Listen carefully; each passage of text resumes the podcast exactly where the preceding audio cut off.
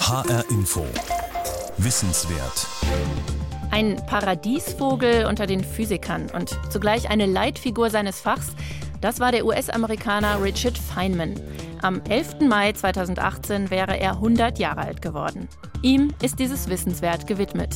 Es begrüßt Sie Judith Kösters. Richard Feynman war ein Vordenker der Nanotechnologie. Für seine Arbeiten zur Quantenelektrodynamik erhielt er den Physik-Nobelpreis. Schon als er 1935 studierte, hatten Relativitätstheorie und Quantenmechanik die Sicht auf die Zusammensetzung der Materie von Grund auf erschüttert. Auf dem allmählich wachsenden Gebäude einer neuen Physik entwickelte Richard Feynman seine Ideen über das Zusammenwirken elementarer Kräfte. Für internationale Aufmerksamkeit sorgte er auch 1988, knapp zwei Jahre vor seinem Tod, als er mit einer verblüffenden Beweisführung den Absturz der Raumfähre Challenger aufklärte.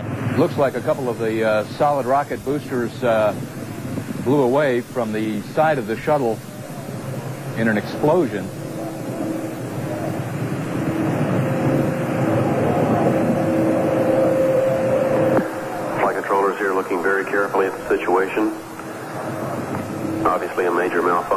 Am 28. Januar 1986 explodierte die Raumfähre Challenger kurz nach dem Start in Cape Canaveral. Das Unglück war der bis dato schwerste Unfall in der Geschichte der amerikanischen Raumfahrt. Alle sieben Astronauten kamen ums Leben. Um die Unglücksursache aufzuklären, setzte der amerikanische Präsident Ronald Reagan eine Kommission ein. Der Physiker Richard Feynman wurde zu seinem eigenen Erstaunen in das Gremium berufen. Er hatte bis dahin um Washington und die Regierung einen großen Bogen gemacht und keinen Hehl daraus, dass er von der Raumfahrt nicht viel hielt. Zudem war Feynman schwer krebskrank, hatte mehrere Therapien bereits hinter sich und den Tod vor Augen. Sie nehmen mir meine wenige kostbare Zeit weg, doch er nahm sich die Zeit, angetrieben von seinem Forscherdrang und dem vagen Verdacht, dass mit dem Space Shuttle Programm Grundsätzliches schief lief. Es dauerte nicht lange, bis sich der Querdenker Richard Feynman zum Querkopf der Kommission entwickelt hatte. Er befragte Fachleute, die von der Kommission offiziell vorgeladen worden waren, aber er befragte intensiv auch zusätzliche Raumfahrtexperten, besprach mit ihnen gründlich und auf Augenhöhe alle relevanten Technikdetails. Von Wahrscheinlichkeitsrechnungen und geschönten Sicherheitsstudien ließ er sich nicht täuschen, so notierte er Sobald ein kleines Loch durchgebrannt ist, entsteht ein großes Loch. Katastrophale Folgen nach wenigen Sekunden. Richard Feynman betrachtete die Umstände des Unglücks sehr genau. Bei seinen Recherchen stieß er auf eine dramatische Kette von Fehleinschätzungen und auf Dichtungsringe, große Gummiringe, die in den seitlichen Feststoffraketen eingebaut wurden. Diese lieferten dem Shuttle für neun Minuten den nötigen Anfangsschub. Verdammt, ich kann auch ohne die NASA herausfinden, was mit dem Dichtungsring los ist. Ich muss es nur herausfinden. Alles, was ich brauche, ist ein Stück des Gummirings. Feynman war überrascht, wie schnell er die konkreten Schwachpunkte bei der Challenger herausfand. Offenbar hatten die Gummidichtungsringe versagt, wie auch die Hitzeisolierschicht im Strahlenmantel der Trägerrakete. Der Höhepunkt der Detektivarbeit war sein Auftritt in einer Sitzung der Präsidentenkommission vor laufenden Fernsehkameras. Mit einem einfachen Experiment erklärte Richard Feynman, warum die Challenger explodiert war. Ich habe das Gummistück hier eine Zeit lang in Eiswasser gelegt. Ich habe entdeckt, dass das Gummi nicht zurückschnellt, wenn man es loslässt. Mit anderen Worten, bei einer Temperatur von 0 Grad Celsius verliert dieses Material für einige Sekunden oder länger seine Elastizität. Und das ist, scheint mir, für unser Problem nicht ohne Belang. Richard Feynmans persönlicher Bericht deckte die Fehleinschätzungen der amerikanischen Raumfahrtbehörde NASA auf und das noch offensichtlicher als der offizielle Kommissionsbericht. Der Physiker entdeckte, viele NASA-Ingenieure hatten die Unfallwahrscheinlichkeit weitaus höher eingeschätzt, als offiziell veranschlagt worden war. So nahmen sie in etwa an, dass es bei einem von 200 Flügen zu einer Katastrophe kommen könne. Das NASA-Management behauptete hingegen, dass nur bei einem von 100.000 Flügen mit einem Unfall zu rechnen sei. Eine erfolgreiche Technik setzt voraus, dass Wirklichkeitssinn vor Werbung kommt, denn die Natur lässt sich nicht betrügen. Als unbestechlicher Aufklärer der Challenger-Katastrophe ist Richard Feynman in die Geschichtsbücher eingegangen.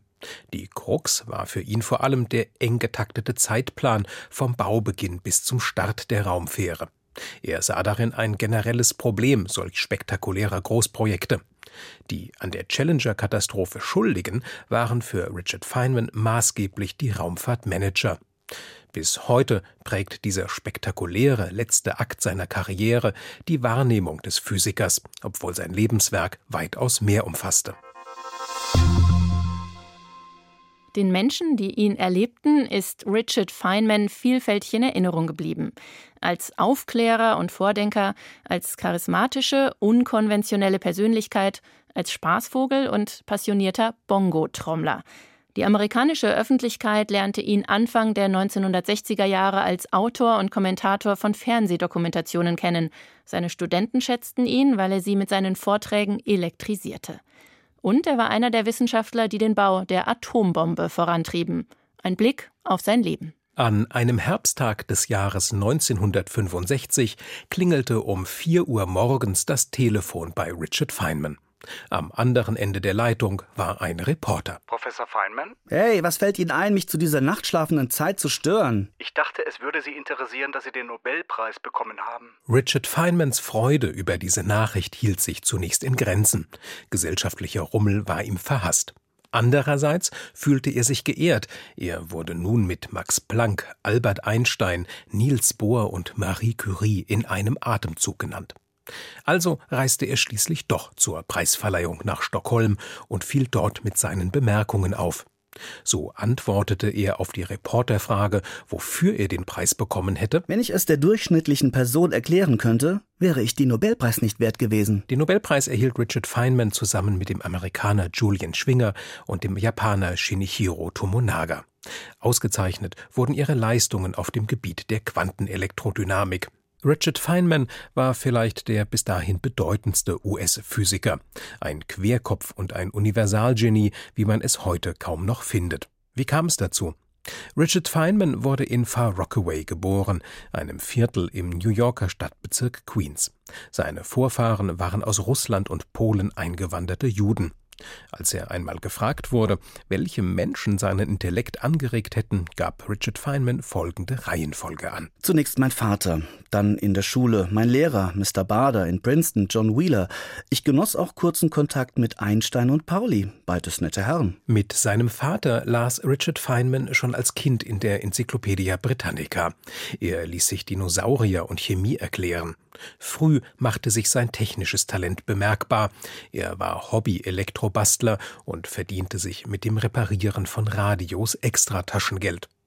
In der Schule versorgte sein Mathelehrer den talentierten, aber gelangweilten Feynman mit Mathematikbüchern für Fortgeschrittene. In der Zeit, als in Deutschland die Nationalsozialisten an der Macht waren, studierte Richard Feynman Physik, erst in Massachusetts, dann in Princeton. In seiner Dissertation 1942 behandelte er Fragen der Quantenphysik. Dieser noch junge Zweig der Wissenschaft wurde seine Königsdisziplin. Als Vortragsredner und Dozent nahm er die Komplexität des Themas immer wieder auf die Schippe. There was a time uh, when the newspapers said that only 12 men understood the theory of relativity. I don't believe there ever was es gab eine Zeit, da stand in Zeitungen, nur zwölf Menschen verständen die Relativitätstheorie. Ich glaube nicht, dass es eine solche Zeit gab.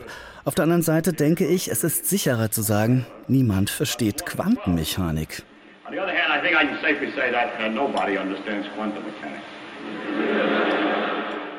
Während des Zweiten Weltkriegs arbeitete Richard Feynman in Los Alamos, dem streng geheimen nationalen Laboratorium im US-Bundesstaat New Mexico. Wie viele andere amerikanische Physiker und Techniker war er am sogenannten Manhattan-Projekt beteiligt. Hier wurde der Bau der Atombombe vorangetrieben. Ich möchte etwas für mein Land tun.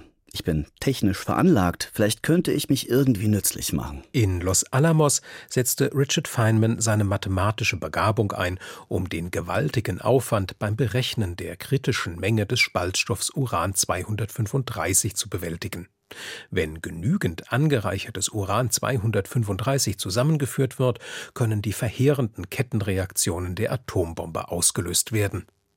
Im Team des deutschen Physikers Hans Bethe, dem zuvor auch in Frankfurt tätigen Leiter der theoretischen Abteilung von Los Alamos, entwickelte Richard Feynman auch großes Geschick im Umgang mit den ersten Computern. Mit seinen Kollegen baute er einen der ersten leistungsfähigen Großrechner. Und der berüchtigte Spaßvogel Feynman fand sogar noch genügend Zeit für Streiche. All die Geheimunterlagen des Projekts, alles über die Atombombe, wurde in Aktenschränken aufbewahrt, die, wenn sie überhaupt Schlösser hatten, mit Vorhängeschlössern verschlossen waren, die vielleicht nur drei Stifte hatten. Sie waren kinderleicht zu knacken. Richard Feynman brachte es zu einer wahren Meisterschaft im Öffnen der Dokumentensefs seiner Kollegen. Und in Los Alamos entdeckte er auch das Bongo-Trommeln für sich. Oh, oh, oh,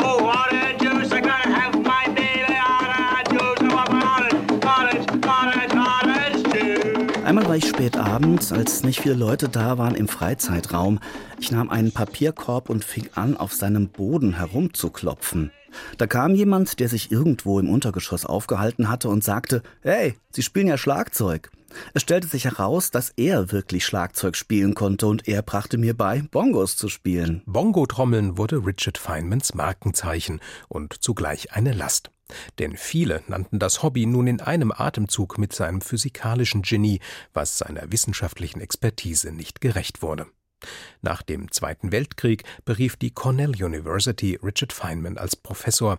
1950 wechselte Richard Feynman zum California Institute of Technology in Pasadena, wo viele seiner besten Forschungsarbeiten entstanden. Und dort entstanden 1961 und 1962 auch die Feynman Lectures on Physics, mit denen er Maßstäbe in der akademischen Lehre setzte. My theory is am besten lernt man, wenn man keine Philosophie hat, chaotisch ist und verwirrend in dem Sinne, dass man jeden möglichen Weg ausprobiert. Überleg dir als erstes, warum du möchtest, dass die Studenten etwas über dieses Thema erfahren und was sie deiner Meinung nach darüber wissen sollten dann ergibt die Methode sich mehr oder weniger von selber aus dem gesunden Menschenverstand. Richard Feynmans Physikvorlesungen waren unterhaltsame Darstellungen physikalischer Themen. Schwungvoll, assoziativ und voll anschaulicher Ideen vermittelte er Physik. Wie ein Schauspieler, der ungeduldig erwartet wurde, betrat Feynman schwungvoll den Hörsaal, lächelte ins Auditorium und begann meist mit einem Scherz. Nein, Sie werden nichts begreifen. Warum aber unterziehe ich Sie dann der ganzen Mühsal? Warum sollen Sie dann die ganze Zeit hier sitzen und sich etwas anhören, was Sie nicht verstehen? Das eben ist meine Aufgabe, Sie zu überzeugen, nicht davonzulaufen, nur weil Sie es nicht begreifen. Niemand begreift es. Seine Vorlesungen veröffentlichte Richard Feynman. Sie gingen in die Lehrbuchgeschichte ein. Dazu kamen Fachaufsätze und andere Schriften. Sie belieben wohl zu scherzen, Mr. Feynman, ist sein populärstes Buch, voll von Anekdoten, privaten Streiflichtern und Reisenotizen aus einem rastlosen Physikerleben. Wenn Richard Feynman irgendwo auftauchte, dann eckte er gern an oder er dominierte die Szene, mal im guten, mal im schlechten Sinne. Dabei hasste es Richard Feynman selbst, kritisiert oder gestört zu werden. Wer ihn störte, bekam zu hören Fallen Sie mir nicht auf den Wecker, Mensch. Immer wieder legte sich der Physiker mit dem Establishment und den Behörden an. Bisweilen erinnerte er an ein widerborstiges Kind, das einen Kniff herausgefunden hatte, Erwachsene zu ärgern. Ein wirklicher Popstar der Physik war Richard Feynman aber nicht. Zu sehr hasste er öffentlichen Rummel und Showbusiness. Dennoch war er ein bekannter Mann in den USA. Als telegener Erklärer der Physik hatte er einen ähnlichen Status wie der Dirigent und Musikvermittler Leonard Bernstein. Abgesehen von seinem Auftritt in der Challenger-Kommission, der sogar 2013 mit William Hurt verfilmt wurde, hielt sich Richard Feynman politisch meist sehr zurück. Die Auswirkungen der Atombombenabwürfe auf Hiroshima und Nagasaki hatten ihm zwar psychisch zugesetzt, aber seinen Anteil an der Entwicklung der verheerenden Waffe versuchte er zu verdrängen. Nach seinem Auftritt in der Untersuchungskommission zog sich Richard Feynman immer mehr ins Privatleben zurück. Der stark geschwächte Physiker wollte keine weitere Operation seines Tumors. Im Oktober 1978 war bei ihm ein sechs Pfund großes Krebsgeschwür entdeckt worden, das als unheilbar galt. Zwei Wochen vor seinem Tod hielt Richard Feynman eine letzte Vorlesung. Er starb am 15. Februar 1988. Seine letzten Worte waren Gut, dass man nur einmal sterben muss. Es ist so langweilig. HR Info. Wissenswert. Das wissenschaftliche Vermächtnis Richard Feynmans umfasst Arbeiten zur Theorie der Physik. Außerdem steht sein Name für spektakuläre, zukunftsweisende Ideen wie Großrechner oder Nanotechnologie. Seine wohl bemerkenswerteste Leistung war jedoch das Mitentwickeln der sogenannten Quantenelektrodynamik. Diese Theorie erklärt alle Phänomene, die von geladenen Teilchen verursacht werden, also von Elektronen und Positronen und von Lichtteilchen, den Photonen. Dabei berücksichtigt sie die klassische Elektrodynamik, die sich mit den Wechselwirkungen von elektrischen und magnetischen Feldern beschäftigt. Nach wie vor ungelöst blieb allerdings das Problem der Wechselwirkung zwischen Licht und Materie, bemerkte Feynman 1985 über die Entwicklung der Quantenelektrodynamik in den 20er Jahren. Das heißt, Maxwells Theorie des Elektromagnetismus musste abgeändert werden und den neu entwickelten Prinzipien der Quantentheorie angepasst werden. So entstand entstand 1929 aus der Zusammenarbeit einer Reihe von Physikern eine neue Theorie, der man den schrecklichen Namen Quantenelektrodynamik gab. Die Gleichungen des Physikers James Maxwell beschreiben elektrische und magnetische Felder als zwei Seiten einer Medaille. Elektrizität und Magnetismus können sich gegenseitig beeinflussen. Albert Einstein übertrug diese Gleichungen in seine Relativitätstheorie. Nun hing es vom Auge des Betrachters ab, ob ein elektrisches Feld auch als Magnetfeld gesehen werden kann. Beide Theorien zu kombinieren war eine Herkulesarbeit. Wie bekommt man eine schier unendlich große Summe von Elementarteilchen im elektrischen oder im Magnetfeld mathematisch in den Griff? Wie kann man die winzigen Teilchen auch nur näherungsweise lokalisieren? Gemeinsam mit dem Japaner Shinichiro Tomonaga und dem US-Amerikaner Julian Schwinger entwickelte Feynman Rechenmodelle, die genau das ermöglichten. Im Jahr 1965 erhielten die drei dafür den Physiknobelpreis. Endlich hatten wir eine Quantentheorie des Elektromagnetismus, die sich in Zahlen fassen ließ. Aus immer neuen Blickwinkeln suchte Richard Feynman Lösungen für die Probleme der Quantenelektrodynamik. Dabei halfen ihm seine mathematischen Fähigkeiten und seine Intuition. Bekannt wurden Feynmans physikalische Diagramme, geniale Vereinfachungen komplizierter mathematischer Gleichungen. Er ersann sie, als er versuchte, die Wahrscheinlichkeiten für bestimmte Wechselwirkungen zwischen Elementarteilchen herauszufinden. Anstelle schwieriger Formeln zeichnete er Pfeile und Linien. Pfeile standen symbolisch für ein- und auslaufende Teilchen, Wellenlinien für die Wechselwirkungen.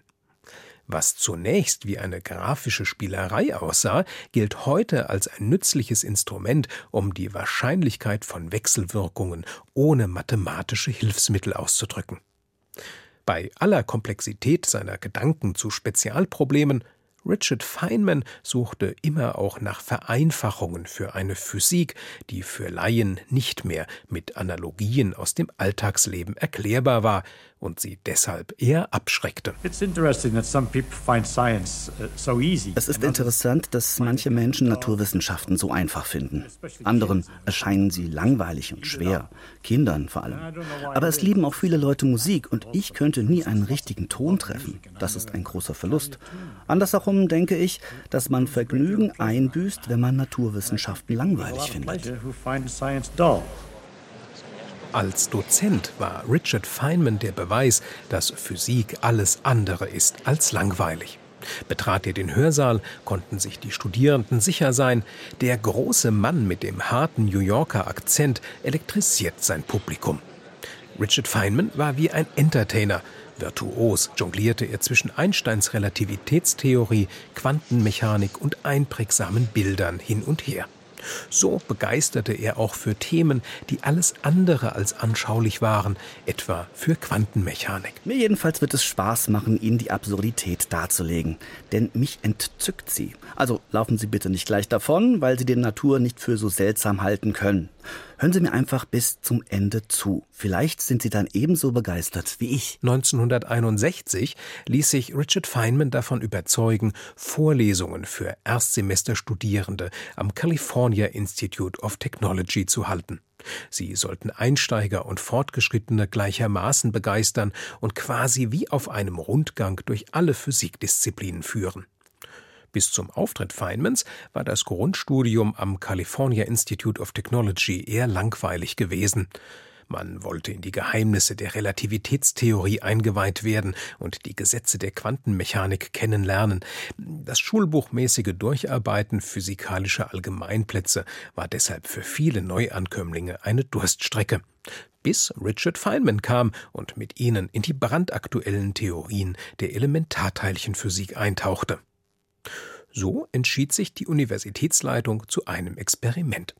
Feynman sollte die Einführungskurse von Grund auf überarbeiten und zweimal pro Woche eine Vorlesung halten. Die sogenannten Feynman Lectures waren für die Studierenden eine intellektuelle Achterbahnfahrt. Aber Jahre später noch schwärmten viele von der emotionalen Wucht und dem grenzenlosen Enthusiasmus, mit dem Feynman in die Materie eindrang.